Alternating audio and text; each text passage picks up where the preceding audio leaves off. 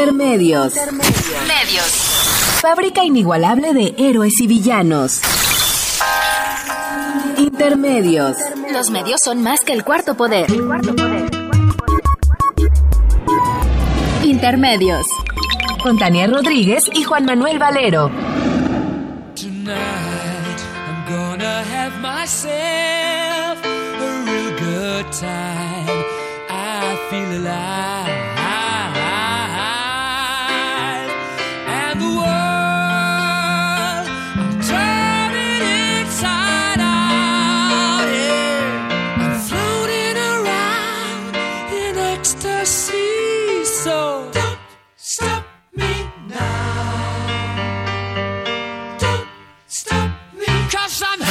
Good time, having a good time. I'm a shooting star leaping through the sky like a tiger, defying the laws of gravity.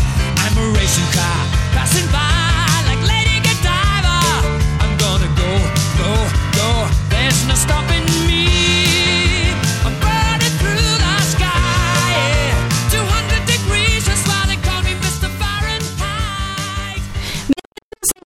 Hoy jueves 26 de noviembre del 2015. Los saludamos Tania Rodríguez. Y Juan Manuel Valero con el privilegio de poderlo hacer a través de los micrófonos de Radio UNAM. If you wanna have a good time,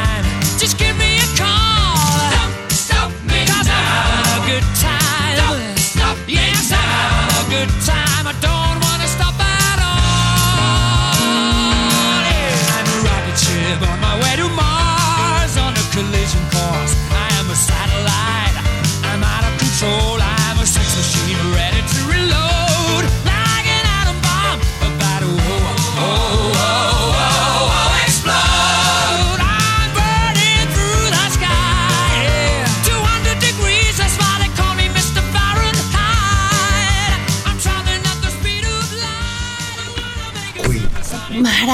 Esta voz maravillosa de Freddie Mercury, al que recordamos esta noche.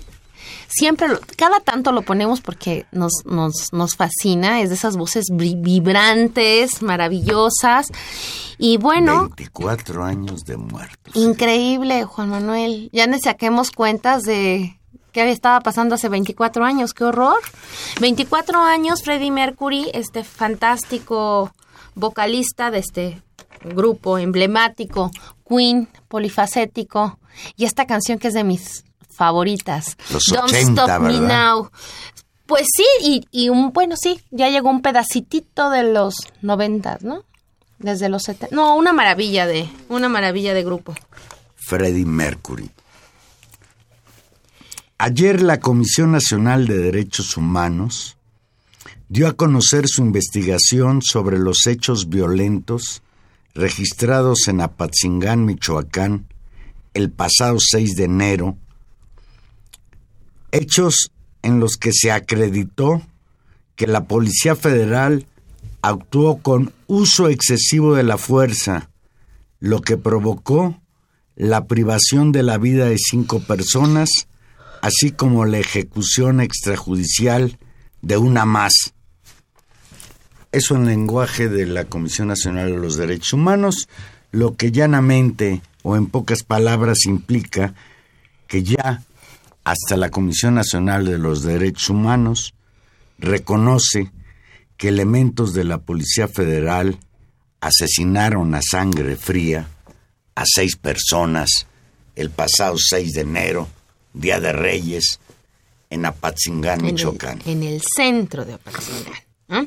En conferencia de prensa, Luis Raúl González Pérez, presidente de la Comisión Nacional de Derechos Humanos, e Ismael Eslava Pérez, primer visitador general, informaron que en el segundo hecho ocurrido en Avenida Constitución, a las 7.40 de la mañana, se cometieron, y cito textual, violaciones graves de derechos humanos por parte de la Policía Federal por lo que generaron una recomendación al Comisionado Nacional de Seguridad, Renato Sales Heredia.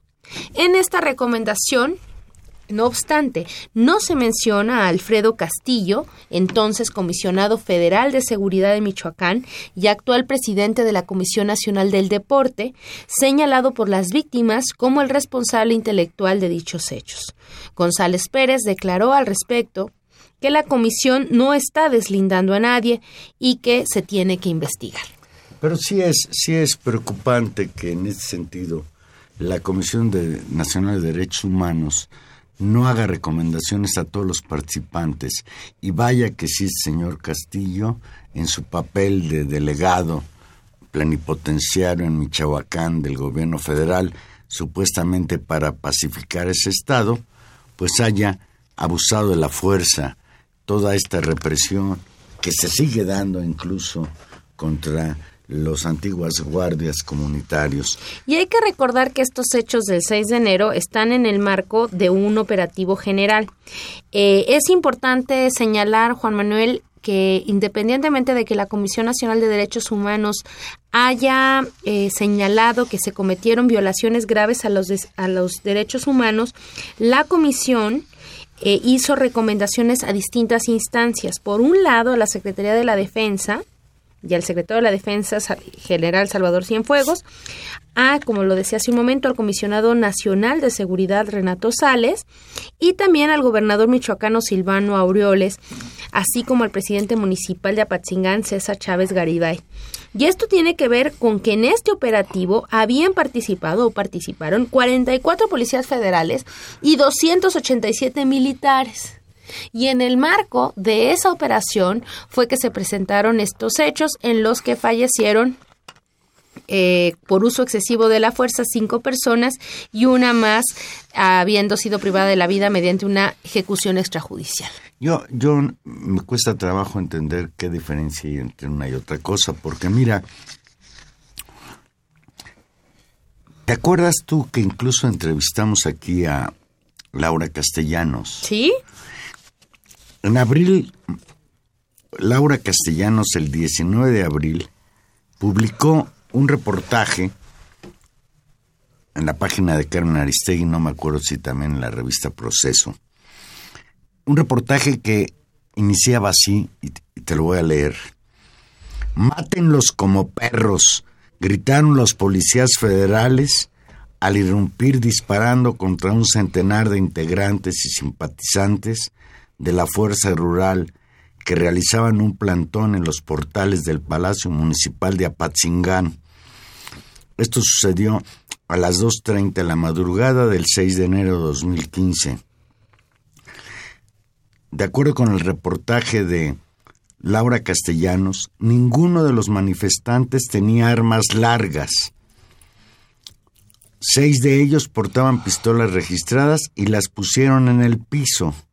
Los demás cargaban palos y ramas de limonero, de acuerdo con diversos testimonios e imágenes que aparecen en ese reportaje. A las 2.30 de la mañana del 6 de enero, Día del Reyes, un convoy de la Policía Federal irrumpió por un costado del Palacio Municipal de Apatzingán.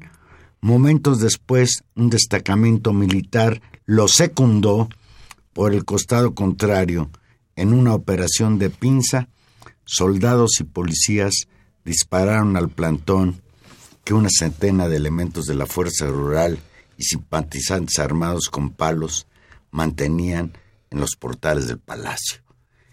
Y aquí la primera pregunta es, ¿actuaron porque son malos estos policías federales o por consigna?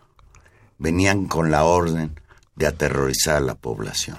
Pues sí, Juan Manuel, y, y, esto se, se va complicando porque como, como hay que reconstruir la historia, están estos primeros elementos de este primer ataque a las 2.30 de la mañana, pero hay, unos, hay un segundo ataque que es a las 7.46, que es fundamentalmente sobre el que se pronuncia la Comisión Nacional de Derechos Humanos. Y en este ataque eh, la comisión asegura que hubo un enfrentamiento entre la Policía Federal y autodefensas en el que se da cuenta del fallecimiento de nueve personas. De estas nueve, cuatro personas presentaron lesiones por proyectil de arma de fuego y señala que los muertos no poseían armas de fuego y tampoco se encontró algún arma cercana a sus cuerpos. Por el contrario, se observaron palos y no armas de fuego cortas o largas, lo que permite considerar que los fallecidos se encontraban desarmados.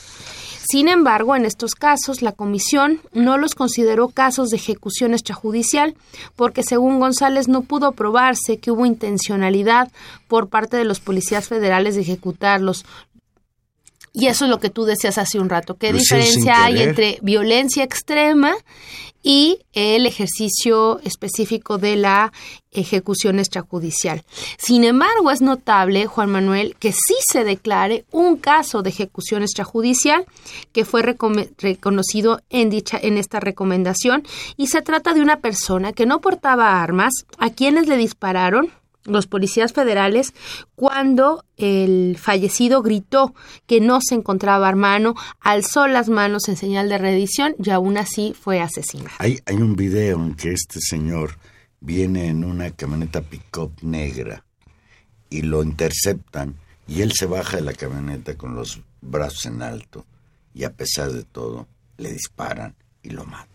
No, es, es impresionante el reporte y lo que es, es asombroso, Juan Manuel, es que esto pues ocurrió el 6 de enero pasado quien registró en un primer momento fueron fuentes periodísticas, fundamentalmente la que hizo un registro más preciso de ello, como tú dices, fue Laura Castellanos.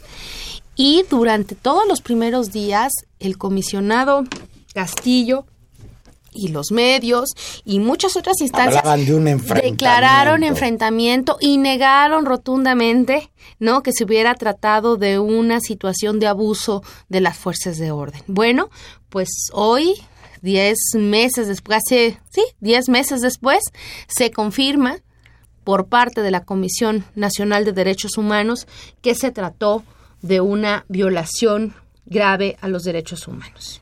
Y lo más grave es que es sistemática y generalizada.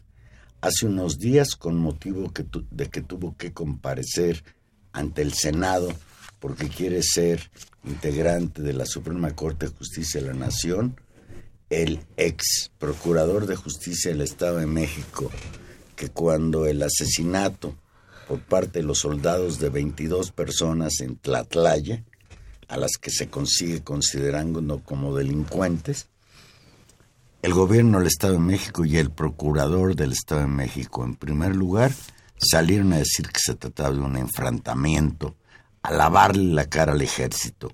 Y ahora este señor, para lavarse la cara a él, ante los senadores, habló de que los militares habían eh, cambiado eh, el escenario de los hechos para que no se les inculpara. Y esto, Tania, pues es gravísimo. Es gravísimo porque nos habla de que en México se está convirtiendo en sistemático recurrir a este tipo de acciones, la pena de muerte, pues, o sea, sin juicio incluso.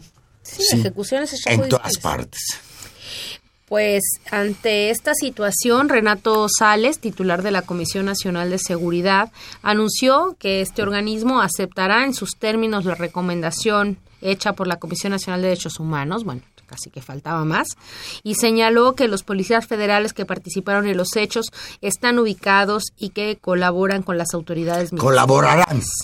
¿No? Promete que colaborarán durante una conferencia de prensa realizada en instalaciones de la justamente de esta Comisión Nacional de Seguridad, el funcionario dijo que la comisión acepta en sus términos esta recomendación y agregó que ha girado ya instrucciones a las áreas correspondientes para que den cumplimiento a los señalamientos del Ombudsman Nacional Cito textual, existe el compromiso del gobierno federal por lo que se refiere al respeto de los derechos humanos y al estricto cumplimiento de los protocolos de uso legítimo de la fuerza. Claro, pero estos elementos, eh, estas situaciones, como tú dices, se van volviendo una, una rutina en el país. Y asociado a eso, Valero, también hay información sobre los hechos en Tanguato, Michoacán, también en Michoacán. Pues resulta que el Instituto Nacional de Transparencia, Acceso a la Información y Protección de Datos Personales, el INAI, ordenó a la Policía Federal realizar nuevamente una versión pública sobre los reportes generados por elementos que participaron en los hechos de Tanguato, Michoacán, que derivaron en la muerte de 42 personas en mayo pasado. Recordarás, esta es una población colindante entre Michoacán y Jalisco. Se dice que los que las personas que fueron asesinadas por elementos de la Policía Federal en ese lugar eran integrantes del cártel este de Jalisco Nueva Generación y que se ha manejado que fue una especie de venganza por que presuntamente esta organización había derribado un helicóptero del ejército eh, eh, tiempo antes. Y bueno, pues ese es el, el marco de la violencia persistente en este país. Ahora que un poco en broma, un poco en serio, se maneja por todos lados que el grupo este terrorista que está en, en, Irak y, en, Siria, ISIS, que amenazó a México. No sé si sea cierto. Bueno, amenazó a toda una coalición internacional, es decir, no amenazó directamente a México, amenazó a una amplia, amplia coalición internacional de la que México forma parte. Justamente creo que a partir del año, el año pasado, que eh, Peña Nieto firmó un acuerdo de colaboración a, petición fundamentalmente del gobierno Bueno, y ahora que fue a Turquía decir que México proponía el lanzar una estrategia global contra el terrorismo. Llegó tarde Peña Nieto Esto lo vienen realizando desde hace algunos añitos Estados Unidos, Francia, Inglaterra y todos sus secuaces. Al respecto, Juan Manuel, simplemente para cerrar este tema de, de, estos dos casos terribles sobre matanzas, a las que siempre tenemos que observar también en el marco del caso tal vez más visible en términos internacionales, que es el caso de, los, muchachos desaparecidos en Iguala. Eh, hay que decir por lo menos dos cosas, que la, pues la presión social e internacional con respecto a la sistemática violación de los derechos humanos en este país que se resume muy bien en términos del sentido social como esta idea de fue el Estado, ¿no? Es decir, que estas violaciones y que esta violencia proviene de un lugar de ejercicio del poder de las fuerzas policiales en múltiples niveles, eh, de alguna manera permiten ver que pese a que estos hechos ocurrieron, que eso ya es lamentable y, malsano, digamos, para un Estado de Derecho, para un Estado eh, con, con, ciertas características básicas de democracia, de, ¿no? Eh, de alguna manera dos instancias distintas, que son más o menos comillas autónomas del gobierno federal, como es la Comisión Nacional de Derechos Humanos y por el otro el Instituto de Transparencia, pues han dado fallos importantes en ese sentido. Uno, con este señalamiento de que efectivamente una matanza que se había negado sí ocurrió, que es los hechos de Apatzingán, y por otro lado, eh, suspender la reserva o ponerle, eh, no ponérselas tan fácil a la Policía Federal con respecto a la necesidad de brindar información de estos eventos en Tanahuato, donde la Policía Federal había dicho que por 12 años no se podían abrir esos expedientes. Por razones de seguridad nacional. Entonces me parece que de alguna manera algo todavía queda por hacerse pese a esta maraña terrible, Juan Manuel. Bien, pues así está la situación, la situación de la violencia en México. México no está exento de esto que parece ser una epidemia mundial. Vamos a hacer una pequeña pausa y aquí regresamos. Recuerde que estamos en vivo y usted se puede comunicar con nosotros 5536 8989 o la sin costo 01800 50 52 688.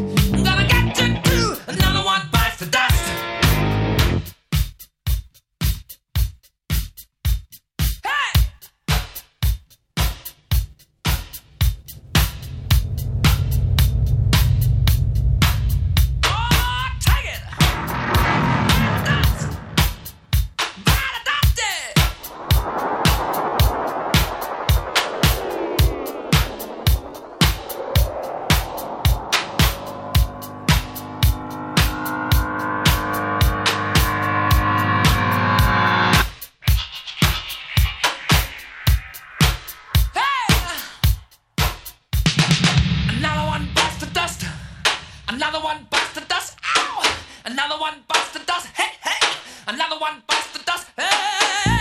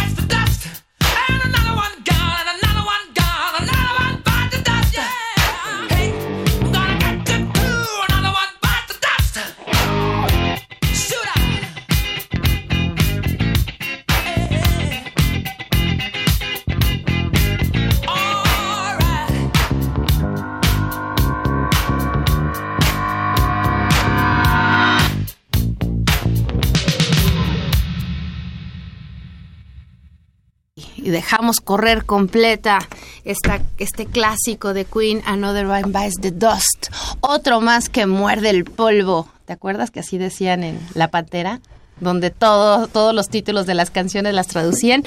Bueno, pues esta canción dedicada, Juan Manuel, con mucho cariño, Arturo Escobar, a quien sí le deseamos que esté en esa situación en la que narra la canción. Arturo Escobar, usted sabrá de quién estamos hablando, destacado personero del Partido Verde, solo duró dos meses y medio en su cargo en la Secretaría de Gobernación. Anoche renunció como titular de la Subsecretaría de Prevención y Participación Ciudadana de la Secretaría de Gobernación después de darse a conocer que la Fiscalía Especializada para Atención de Delitos Electorales, la FEPADE, que pertenece a la PGR pero tiene cierta autonomía, solicitó a un juez girar una orden de aprehensión en su contra por delitos electorales. Tómela.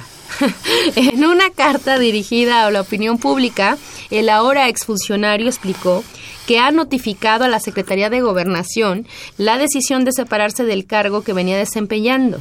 Lo anterior con el objetivo de facilitar el adecuado curso de las investigaciones y de contribuir a que el proceso se conduzca con absoluta transparencia. Esto no obstante en que hasta el momento no ha sido requerido por ninguna autoridad judicial, señaló en su triste carta Arturo Escobar. Sobre el caso, la PGR informó en un comunicado, y leo textual, que se consignó la averiguación previa relacionada con presuntos delitos electorales cometidos por un dirigente de un partido político y empresarios por las aportaciones en dinero y en especie cuando existe prohibición legal para ello. En particular, y este es el meollo del asunto, Arturo Escobar es acusado por la entrega de tarjetas premia platino para comprar votos. La Fiscalía Especializada para la Atención de Delitos Electorales solicitó al juez la aprehensión de Escobar debido a que el ex vocero del Partido Verde firmó contratos para repartir tarjetas premia platino que se distribuyeron por todo el país en la pasada elección, incluso con el nombre de las personas a quienes se les otorgó.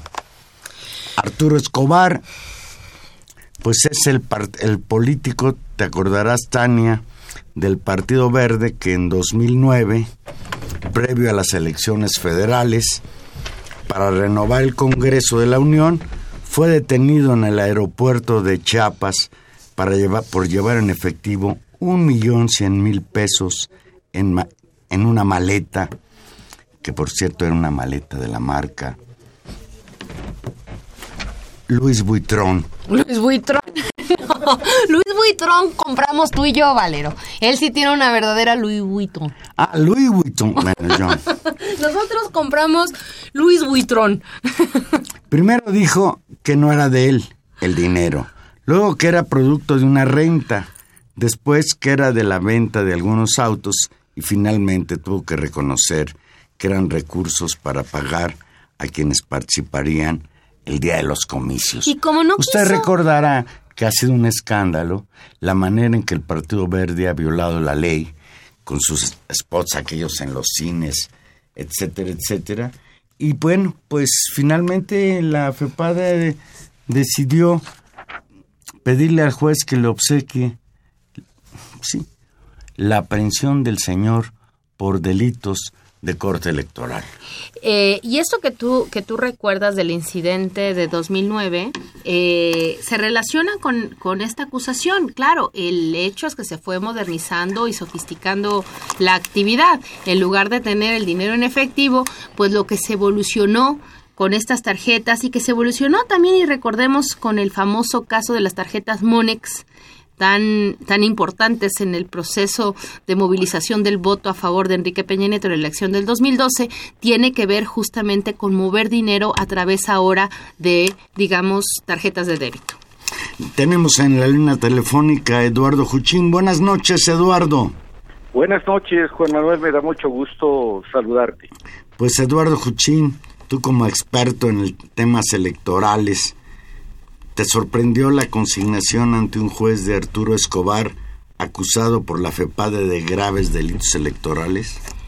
Pues es una sorpresa efectivamente, Juan Manuel, porque no es común que la FEPADE consigne a nadie, y menos aún al subsecretario de Prevención de la Secretaría de Gobernación. De modo que sí es sorpresivo, es una buena noticia que debe ser celebrada, que hay que felicitar por esto al fiscal especial para la atención de delitos electorales Santiago Nieto y también a la procuradora Areli Gómez. Yo creo que ellos son parte importante en esta decisión que significa pedir la orden de aprehensión contra un subsecretario del gabinete presidencial. Creo que es importante, eh, creo yo que en efecto, eh, como se decía hace un momento, el antecedente de este personaje, Arturo Escobar, está en 2009 en el aeropuerto de Tuxtla Gutiérrez, donde fue sorprendido con un millón de pesos en efectivo, pero eh, fijémonos que en aquel entonces, a pesar de haber sido infraganti, pues no ocurrió nada. Y aquel dinero, cuyo origen debió ser explicado, y si el destino también, pues no tuvo mayores repercusiones, no se supo qué pasó, no se supo si se le inició alguna averiguación o, o, se le hizo alguna imputación, lo cual contrasta muy, muy, digamos, de forma muy opuesta a lo que ha ocurrido ahora donde todavía es una parte del proceso, pero de todos modos es muy significativo que el, eh, fiscal de delitos electorales de la PGR haya decidido demandar, pedirle a un juez, solicitarle a un juez la orden de aprehensión contra Arturo Escobar. Buenas noches, maestro. Lo saluda Tania Rodríguez. Hola, Tania. Yo, coincido en, en, en, señalar la importancia de este, de este hecho político y, y bueno, ya le costó, ya le costó el trabajo al señor Arturo Escobar. Le preguntaría, eh, maestro, en cómo va el proceso, cómo, qué es, cuáles son las instancias. El Partido Verde ha salido a decir que, por supuesto, Arturo Escobar, que él no fue y que no hay delito que perseguir. ¿Cómo ve el juicio? Bueno, estamos ante un primer paso que es la consignación de los hechos ante el juez. El juez dispone de 10 días para eh, tomar una decisión, es decir, para otorgar la orden de aprehensión o no, de acuerdo con lo que considere pertinente el juez. Y una vez que esto ocurra, pues ya estará eh, en condiciones Arturo Escobar de eh, enfrentar el juicio que se le seguiría por esto. Eh, si esto continuara y llegara a una sentencia en su contra, estaría ante la posibilidad de una condena de entre 5 y 15 años de prisión. Es, en efecto, como decía Juan Manuel, un delito electoral muy grave, eh, que vale la pena recordar que este hecho, el de las tarjetas premia, que significaban eh, pues prácticamente la compra del voto, eh, que es un delito muy sancionado en, nuestras leyes, eh, es esto lo que se disfrazaba ahora en vez de dinero en efectivo, pues se otorgaba esa tarjeta. Y la, la intención obviamente era ganarse la voluntad del electorado para aumentar, aumentar su votación. Pero decía yo que vale la pena recordar que este delito cometido por o atribuido, imputado a un dirigente del Partido Verde, se inscribe dentro de una serie de violaciones al cuanta ley electoral existe por parte del Partido Verde en una actitud desafiante, reiterada, contumaz, que no pudo ser frenada por las autoridades electorales, ni por el INE, ni por el tribunal, en una actitud lamentable de estas dos autoridades. Pero esta serie de violaciones legales que cometió el Partido Verde no solo fueron esas, eh, su gravedad no reside solamente en la importancia intrínseca de cada caso, sino en que obedeció a una estrategia deliberada del Partido Verde para violar la ley. No fueron violaciones ocasionales, no fueron violaciones inadvertidas que a veces eh, se cometen esas infracciones por falta de cuidado de parte de los partidos. No, ahí lo que hubo fue una estrategia deliberada, planificada para violar la ley y con base en esas violaciones obtener votos.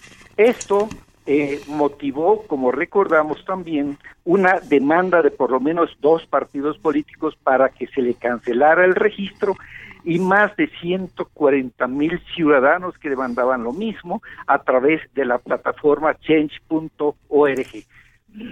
Lamentablemente, el Instituto Nacional Electoral, su Consejo General, en una clara abdicación de sus atribuciones, pues no consideró que se habían cumplido las eh, razones para retirarle el, registro del Partido Verde y rechazó esa petición. Hay que decir, por último, que este, eh, este asunto, la cancelación del registro del Partido Verde, eh, está en manos del Tribunal Electoral del Poder Judicial de la Federación, de su sala superior, porque tanto los partidos como los ciudadanos, los representantes de los miles de ciudadanos, acudieron en apelación a la sala superior por no estar conformes con la decisión que tomó la mayoría de los consejeros del Instituto Nacional Electoral. Esta última aclaración que hace es muy pertinente. Yo escuchaba hoy en la tarde a, a Madero del PAN, y el diputado ahora, y al presidente del PAN actual, Anaya, señalar que, igual que nosotros, pues felicitar a la FEPADE por esta decisión, pero señalar que esto de llevar hasta las últimas consecuencias que le quiten el registro del Partido Verde, pero esto no es facultad de la FEPADE. Si acaso lo que está haciendo la FEPADE es quizás obligar al tribunal a manifestarse al respecto y desde luego, como tú bien lo señalas, pues es un jalón de orejas a los señores del INE. Mm, ¿Ir a la cárcel? ¿Cuál es tu pronóstico? Esto es lo que estaría por verse, Juan Manuel, porque lamentablemente los delitos en materia electoral no están considerados como delitos graves y por tanto ha lugar a que aún con la sentencia obtener la libertad o la posibilidad de obtener la libertad caucional. Esto es un asunto que debe revisarse porque por supuesto que ciertos delitos en materia electoral sí son graves, eh, sobre todo porque ahí está el riesgo de que en las campañas y en las finanzas de los partidos haya financiamiento con dinero negro, con dinero de la delincuencia organizada. Existe ese riesgo y por tanto los delitos en materia electoral no deberían ser considerados no graves como actualmente ocurre. Eh, como quiera que sea, el hecho es muy importante, tiene una gran relevancia, es primera vez que eh, eh, la FEPADE la Fiscalía Especializada en Delitos Electorales emite o solicita una orden de aprehensión como la de ahora y pues estamos ante esa perspectiva de qué es lo que va a seguir. El eh, diputado Madero del PAN tiene razón cuando demanda la cancelación del registro del Partido Verde porque están colmados los supuestos que justifican una decisión de esas dimensiones, aunque lamentablemente, como decíamos, los la mayoría de los consejeros del Consejo General del INE pues no lo consideraron así. Pero por ahora este asunto no está ya en manos del INE, sino de la Sala Superior del Tribunal Electoral del Poder Judicial de la Federación, y esto fue algo que no tuvo presente el diputado Madero tendrá que resolver la sala superior que eh, tiene que hacerse en relación con este asunto porque es eh, claro que las sanciones económicas que le fueron eh, impuestas al Partido Verde pues no fueron disuasivas de su reiterada violación a las leyes electorales. Por eso es que estamos ante un horizonte en que la cancelación del registro debiera ser considerada para este partido violador y con dirigentes que son ya considerados por la FEPADE como delincuentes electorales. Maestro, una última pregunta. Efectivamente, el Partido Verde es el ejemplo del delincuente electoral, ¿no? Por, por todo lo que usted eh, ha señalado y por todos los registros que hay, digamos, de su mal comportamiento. Esta sanción a Escobar es, es merecida incluso por los antecedentes no investigados del personaje, ya lo mencionábamos, sus acciones en 2009, y sin embargo nos sorprenden, y nos sorprende porque el Partido Verde ha sido un aliado muy importante del PRI, este, el propio Escobar estaba en el gobierno, es uno de sus grandes aliados, y entonces uno tiene que entender en términos políticos también esa acción. ¿Usted qué, qué, cómo, cómo valora esta, eh, esta, esta situación? De hecho, en algún grado, eh, el Partido Verde forma parte de la coalición gobernante. No formalmente, pero sí recordemos que el PRI y el Partido Verde eh, postularon al actual presidente de la República cuando fueron, compitieron en coalición los dos partidos. Y lo cierto es que eh, este personaje, pues ya el hecho de que la FEPADE solicitara la orden de aprehensión, ya tuvo un primer resultado que fue el alejamiento de Arturo Escobar de su puesto, que fue repudiado, yo diría que incluso estrepitosamente, por decenas de organizaciones civiles, de organizaciones de la sociedad civil, que no encontraban en Arturo Escobar el perfil idóneo para un subsecretario de prevención. Eh, eh, en estas circunstancias, pues eh, claramente ya tuvo un primer efecto esta, esta decisión de parte de la FEPADE. Y ciertamente ese nombramiento en que el presidente Peña Nieto y el, y el secretario de Gobernación, Osorio Chong, se empeñaron en, en mantener a este personaje cuando sus interlocutores, es decir, las organizaciones con las que tenía que trabajar, pues lo repudiaban y habían anunciado, y lo cumplieron, que no tendrían interlocución con él. Ahí hubo una situación lamentable de parte del gobierno, porque era obvio que lo que tenía que hacer era remover de inmediato a un personaje como Arturo Escobar, no lo hicieron y ahora pues se, se enfrentan a esos hechos. Pero hay todavía un dato que conviene tener presente. Cuando Arturo Escobar fue nombrado subsecretario de Gobernación, ya estaba ante la FEPADE, ante la PGR, ya estaban las denuncias por los presuntos delitos en que incurrió. Y aún así, en una insensibilidad y hasta en un acto de irresponsabilidad por parte del presidente y el secretario de gobernación, este personaje fue nombrado cuando por lo menos lo que tenían que haber esperado es que concluyera la investigación de la FEPADE.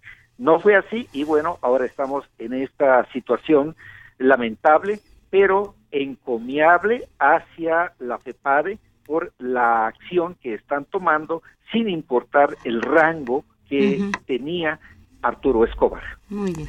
Pues te agradecemos muchísimo que hayas hecho el esfuerzo por regalarnos unos minutos. Sabemos que estás muy ocupado. Muchísimas gracias, Eduardo. Y te vamos a dar la lata cuando tengas un poquito más de tiempo para que nos, nos, platiques. No es lata, Juan Manuel. Me da mucho gusto nos platiques. a ti y a Tania. Y estamos en contacto. Eso es, estaremos en contacto y yo estaré pendiente. Muchas gracias, maestro. Buenas noches. Buenas noches. Muy, amable cuando concertamos la entrevista. Eduardo Juchín dijo, haré un esfuerzo, pero ando muy ocupado. Se me quedaron en el tintero, y a ti también, algunas preguntillas, sobre todo en, en razón de esto que el señor Manlio Fabio Beltrones está impulsando una reforma electoral, eh, el planteamiento del PAN de la segunda vuelta, la llamada ley Beltrones que pretende hacer desaparecer de los medios de comunicación a Andrés Manuel López Obrador. Pues ese, ese, es, ese es un asunto importante. Pero tal vez antes de antes de, de, entrarle directamente a esta a esta nueva sigamos pegándole Escobar. Sí, no. lo que lo que quería señalar es tal vez lo, lo que es común a los primer a las tres notas digamos que hemos discutido hoy en el programa. Las dos primeras que involucran a la Comisión Nacional de Derechos Humanos, que involucran a la, a la, al Instituto de Transparencia y en este caso a la Fiscalía. Es decir, hay tres instancias donde medianamente, cuando se conquista cierto margen de autonomía, hay instituciones cuando hay profesionalización, donde hay funcionarios que empiezan a funcionar. Ah, es decir, eso nos da un pequeño margen de esperanza. Eso significa que efectivamente a veces los encuadres institucionales sí proporcionan incentivos para que la gente actúe en función de objetivos muy concretos. Por supuesto que puede haber decisiones políticas aquí o no, pero me parece que buena parte del balance del maestro Huchim pasaba por reivindicar pues la valentía y la decisión de una fiscalía y la autonomía y en función justamente de un marco legal que aplica yo no creo ojalá sucediera no creo que todas las instituciones del país, realmente estamos en una crisis institucional profunda, alcancen para quitarle el registro al Partido Verde, que sería pues lo deseable.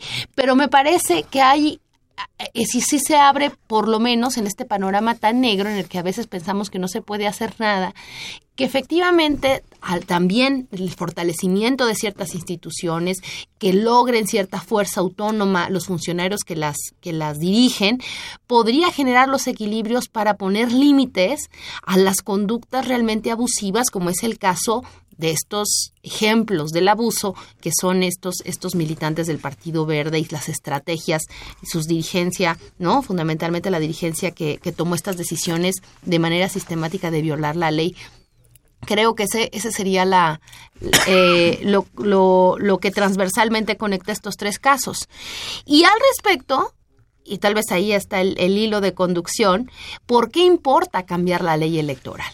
Porque aparentemente seguimos diciendo que no importa, que las leyes se violan, es verdad, pero los marcos legales sí importan y sí hacen efectos y por eso don Beltrone está tan preocupado por cambiar la ley electoral que se, eh, que se aprobó después de la crisis del 2006. Fíjate, este señor Escobar, aficionado a las ilegalidades como dirigente del Partido Verde Ecologista de México, llegó a acumular multas por más de 600 millones de pesos, en aquella lógica de que pues no importa que nos multen, si ganamos las elecciones o los puestos que queremos haciendo fraude electoral, comprando votos, no importa, después pagamos la multa con las prerrogativas. Con las prerrogativas. Y aquí habría que hacer énfasis en esto que señalaba Eduardo Juchín. Hubo muchas organizaciones de estas llamadas no gubernamentales que cuestionaron ese nombramiento absurdo como subsecretario de este señor en la Secretaría de Gobernación y que de alguna manera sus denuncias, eh, eh, esta campaña que se hizo, quítale el registro al verde, claro. algo tuvo que ver al respecto. Algo. Y sobre esto yo quisiera decirte una cosa. Dígame. Que caiga en la cárcel este señor si es culpable de esos delitos electorales. Pero para mí sería mucho más importante.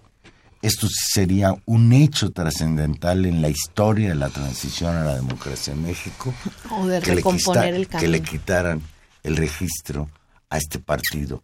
A este partido que desde su nacimiento nos engañó exhibiéndose Como verde. partido verde, como partido ecologista, prostituyendo quizás una de las luchas más importantes de la humanidad en este momento, la lucha por salvaguardar el medio ambiente, defendernos del impacto del cambio climático, etcétera. Hasta en ese sentido, este, este partido es un partido falso, es un partido ficticio, es una franquicia que se vende al, al mejor postor, se alió al PAN cuando le conviene a sus intereses y acompañó a Fox a la presidencia de la República y hoy es el aliado principal del PRI. Y por cierto, a propósito del PRI, ya que estamos entrando a ver a Beltrones, fíjate, me, me parece interesante lo que dice Beltrones ahora eh, respecto al Partido Verde. Fíjate, dice que continuarán haciendo alianzas con aquellos partidos que aseguren no solo el triunfo electoral, sino la gobernabilidad. Y en el caso de las alianzas con el Partido Verde, señaló que este instituto debe aprender de sus errores y no rechazó futuras coaliciones, desde luego en alusión directa al señor este Escobar. Arturo Escobar. Pues sí, interesante. Y bueno, Juan Manuel, para, para esta última parte del programa, como tú anunciabas, vale la pena eh, revisar la importancia que en el Senado y en el Congreso eh, va a tener la revisión de una reforma electoral. Hay una propuesta encabezada fundamentalmente por el actual presidente del PRI, Mario Fabio Beltrones, quien quiere cambiar las condiciones de la actual ley electoral fundamentalmente con respecto al uso de los tiempos de propaganda en los medios de comunicación. Y esto hay que ponerlo en perspectiva histórica. Eh, porque ¿Cuál es la ley que se quiere cambiar? La ley vigente se aprobó después de la crisis brutal que en términos políticos significó, las, significaron las elecciones del 2006. Y no solamente en términos, digamos, el fraude electoral, sino también en términos de la propaganda política que el Consejo Coordinador Empresarial y que algunos, digamos, eh, fuertes eh, capitales y empresarios hicieron en los medios de comunicación como campañas negativas muy fuertes en contra de Andrés Manuel López Obrador. Recordemos toda la campaña alrededor del peligro para México. ¿no? Y el uso de una cantidad enorme de tiempos y del pago de fortunas en medios de comunicación que después se demostró también que tenían costos diferenciados y que un spot del PRI costaba 10 pesos, mientras que un spot en el mismo tiempo y en el mismo horario costaba eh, 50 pesos para, el, eh, para otro partido. Ese contexto de esa, esa inequidad en términos del acceso a los medios de comunicación a través de justamente que se accedía a ese medio mediante el dinero, Y la crisis política que se siguió con toda la polarización provocó que hubiera una ley, una nueva ley electoral en la cual se prohibió una cosa muy concreta. Se prohibió la compra directa por medio de los partidos de tiempo electoral. Y por el otro lado, se obligó a los concesionarios de radio y de televisión a que los tiempos oficiales se repartieran ¿no? Y se hiciera uso de los tiempos oficiales con la gestión del IFE entre todos los partidos. Es eso lo que está hoy en el centro, porque al parecer de Mario Fabio Beltrones, el uso que hace de esta prerrogativa legal, fundamentalmente ahora eh, Morena, ¿no? Que tiene además una cuota pequeña en función justamente porque eso se decide en función buena parte de los votos. aprovechada, por cierto, ahora. este, eh, hace, eh, hace Morena, eh, Mario Fabio Beltrones dice, no, hay que volver a pensar cómo se gestiona esto con los medios de comunicación. Y un último elemento, Juan Manuel, hay que recordar que esta ley enfureció a, los a Televisa y enfureció a los concesionarios de la radio porque les quitó un fantástico negocio por un lado y les quitó la llave de un acuerdo político importante con quienes querían aparecer en la pantalla. Finalmente tenían que negociar con ellos la contratación de tiempo y de spots. Eso quedó regulado y hoy lo que les está tratando de devolver en charola de plata eh, Maleo Fabio Beltrones es ese poder. Me parece que este es el contexto. Más allá de que tenga dedicatoria Andrés Manuel López Obrador, me parece que estamos ante un hecho regresivo.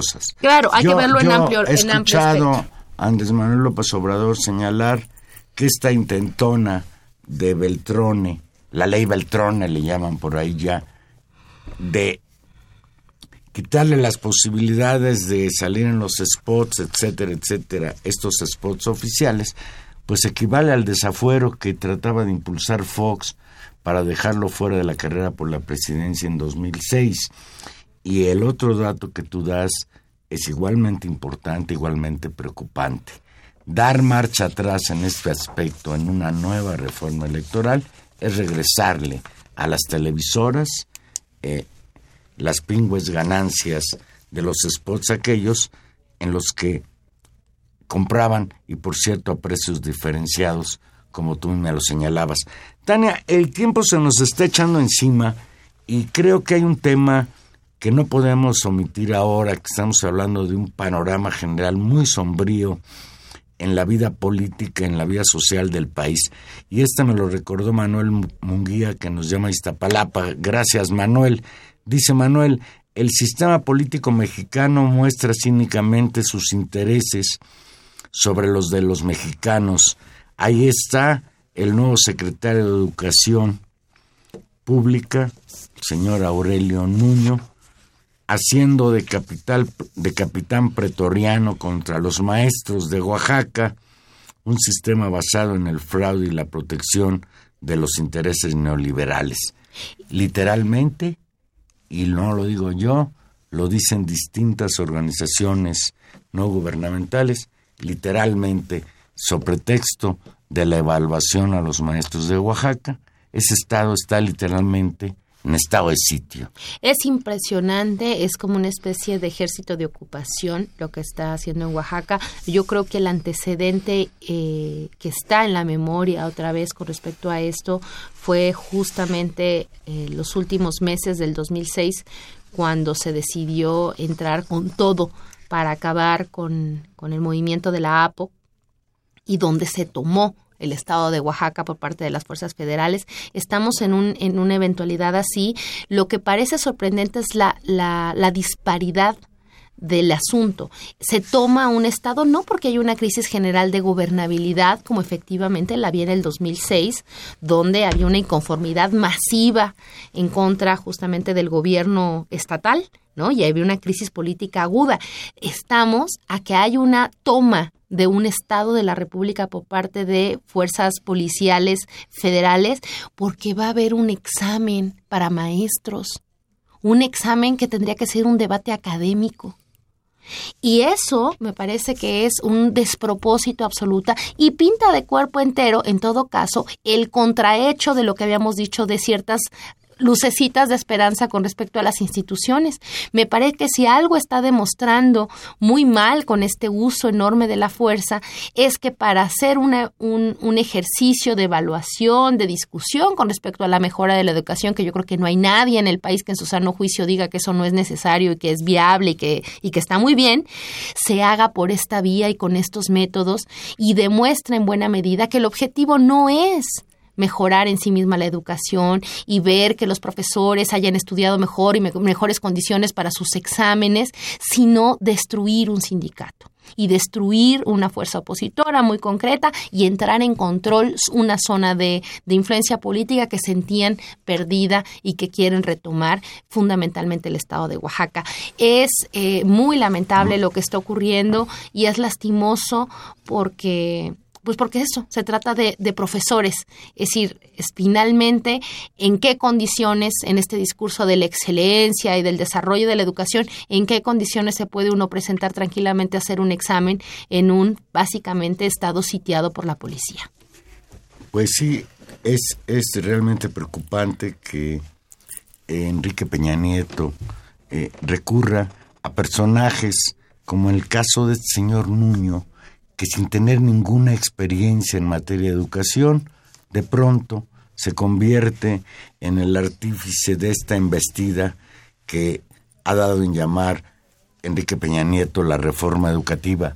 Y si nos vamos al terreno de lo que empezábamos a platicar de Apatzingán, ahí está el tristísimo recuerdo de lo que fue Alfredo Castillo como comisionado para la paz en, Michoacán. Y, y tan el personaje es un personaje complicado que hoy en su cargo de eh, presidente de la Comisión Nacional del Deporte, eh, sabrá mucho de deportes, ahora su injerencia ya trae una bronca entre con el Comité Olímpico Mexicano y ya el Comité Olímpico Internacional incluso le ha dado un plazo a México para que resuelva sus problemas porque incluso existe el peligro de que no va, puedan participar en la Olimpiada de Brasil los deportistas mexicanos, lo cual a mí que entre nos me parece secundario porque... No, bueno, es triste por los, por los muchachos, pero el Comité Olímpico Internacional Mexicano digamos, también, también tiene su historia. también tiene su historia. Y, desde luego, bueno, pues mal, mal y de malas se gobierna Peña Nieto, con sus nombramientos, este al que hacíamos referencia, del señor Arturo Escobar, que de flamante subsecretario de gobernación, ahora puede ser consignado y encarcelado por delitos electorales.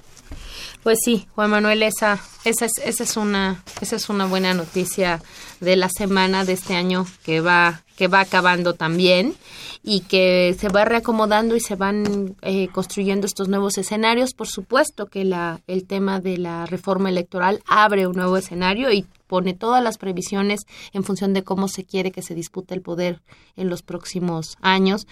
Y con respecto a eso también, ya si en los rápidos internacionales y antes de irnos, pues eh, hay que ver el, lo que sucedió en Argentina para también entender la importancia de los diseños institucionales. La derrota de la, época de la izquierda. Pues sí, y la el digamos toda la todo el momento Kirchner se pone en crisis y con él no solamente la, eh, digamos, con todas las críticas que se les puede hacer justamente a la administración y a los gobiernos Kirchner, eh, de alguna manera era un contrapeso geopolítico importante, había algún tipo de políticas de, de otro tipo. Los índices y ahora, de pobreza entre la población argentina. Y ahora, Valero, yo creo que también esto abre eh, nuevas condiciones del marco político general en el sur del continente. Vamos viendo cómo se va resolviendo eso y la otra fecha central justamente en esa redefinición de, fuerzas serán las elecciones en intermedias en Venezuela y veremos cómo se pone y yo creo que se va a poner la cosa muy complicada. Así que los tiempos los tiempos nubosos no solamente corren por nuestro país y por el Medio Oriente sino que se expanden hacia el sur del continente. Y a propósito del Medio Oriente para acabarle de echar leña, al fuego. Ayer el primer ministro de Inglaterra, el señor David Cameron, pidió al Congreso británico aprobar los bombardeos contra el Estado Islámico en Siria. Leo textual y con eso nos vamos. Está mal que el Reino Unido delegue su seguridad a otros países y que espere que los aviones de otras naciones realicen la pesada tarea y el riesgo de atacar al Estado Islámico en Siria para detener el terrorismo aquí en Gran Bretaña. Pues es, es inconcebible, es inconcebible que las grandes potencias se unan, decidan seguir por la misma ruta del intervencionismo y la agresión y pues quien sufre las consecuencias es única y exclusivamente la población civil, en este caso los habitantes de ese pobre país, Siria. Ya nos vamos. Estuvimos con ustedes en los controles técnicos don Humberto Sánchez Castrejón, en la producción Gilberto Díaz y en los micrófonos Tania Rodríguez. Escúchenos el próximo jueves en Intermedios. Que tengan ustedes muy bonita noche y que ganen los Pumas. Ay, no sé sí, por favor. ¿Empataron? Perdieron los Pumas. Qué barbaridad. Nada más nos descuidamos y pierden estos muchachos. Perdón, por, por haber metido el tema. Bueno, pero ¿cuánto perdieron? Ah, por un... En, en ya habrá oportunidad de arreglar cuentas con el Veracruz. Yo no quiero ni hablar de fútbol porque estoy muy triste. Adiós.